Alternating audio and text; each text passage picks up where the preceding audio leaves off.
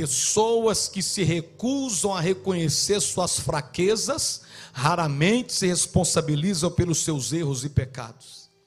Olha que coisa, irmãos. Adão, quando ele erra, ele diz assim: Ah, Deus, a culpa foi da mulher que o Senhor me deu. A culpa foi dela.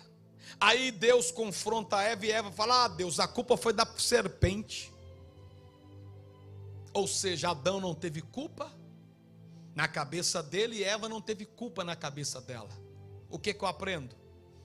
Quando eu não reconheço as minhas fraquezas, eu não vou me responsabilizar pelos meus erros. Você tem alguma fraqueza? Fala, Deus, eu sou fraco nessa área, me ajuda. Se abre para Deus, reconheça.